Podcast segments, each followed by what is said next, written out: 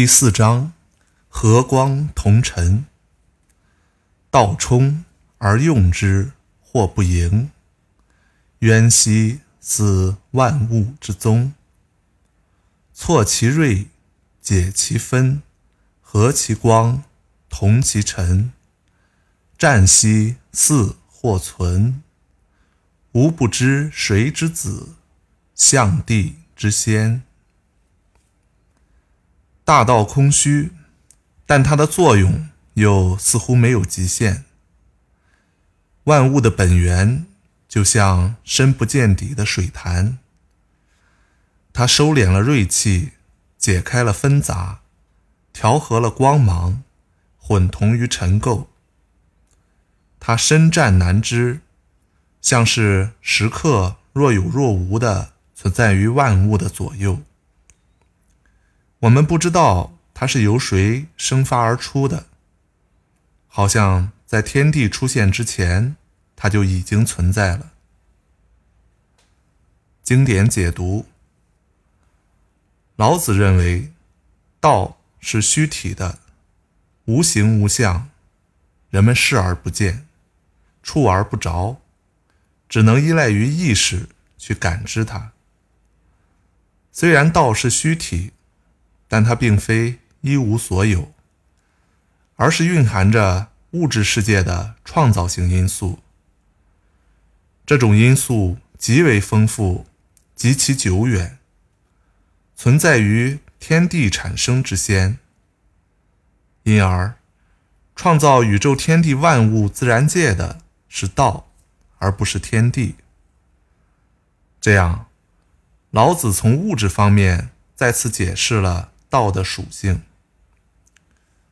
老子称颂道虽然虚不见形，但不是空无所有。从横向的角度谈，道无限博大，用之不尽；从纵向的角度谈，道又无限深远，无以追溯其来历。它好像是自然万物的祖宗，又好像。是天地的祖先。从此来说，不是天地造物，而是道先生天地，继生万物。道是宇宙至高无上的主宰。在本章里，老子通过形容和比喻，对道做了具体描述。老子认为道是不可以名状的。实际上，“道可道，非常道”就是道的一种写状。这里又进一步描述道的形象。他把道誉为一只肚内空虚的容器，是对其神秘性、不可触摸性和无限作用的最直观与最形象的比喻。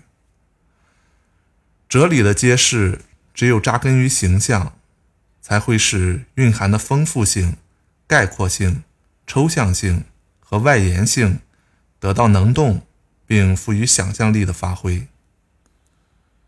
老子说：“道是空虚无形的，但它所能发挥的作用却是无法限量的，是无穷无尽，而且永远不会枯竭的。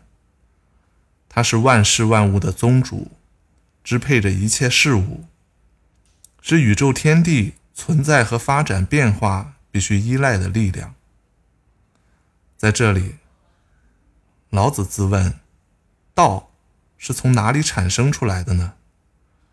他没有做正面的回答，而是说它存在于天地现象之前。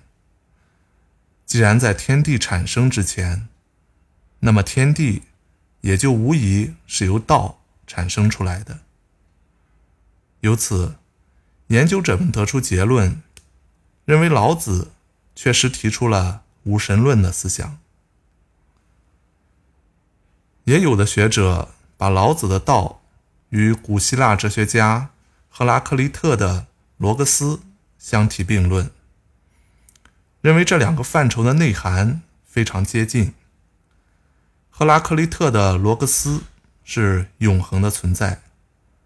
万事万物皆依罗格斯而产生，但它不是任何神或任何人所创造的，而是创造世界的种子，是一种叫以太的物体。罗格斯无时无处不存在于自然界和人类社会，但人们却不能感觉到它的存在。然而，它的存在是确实的。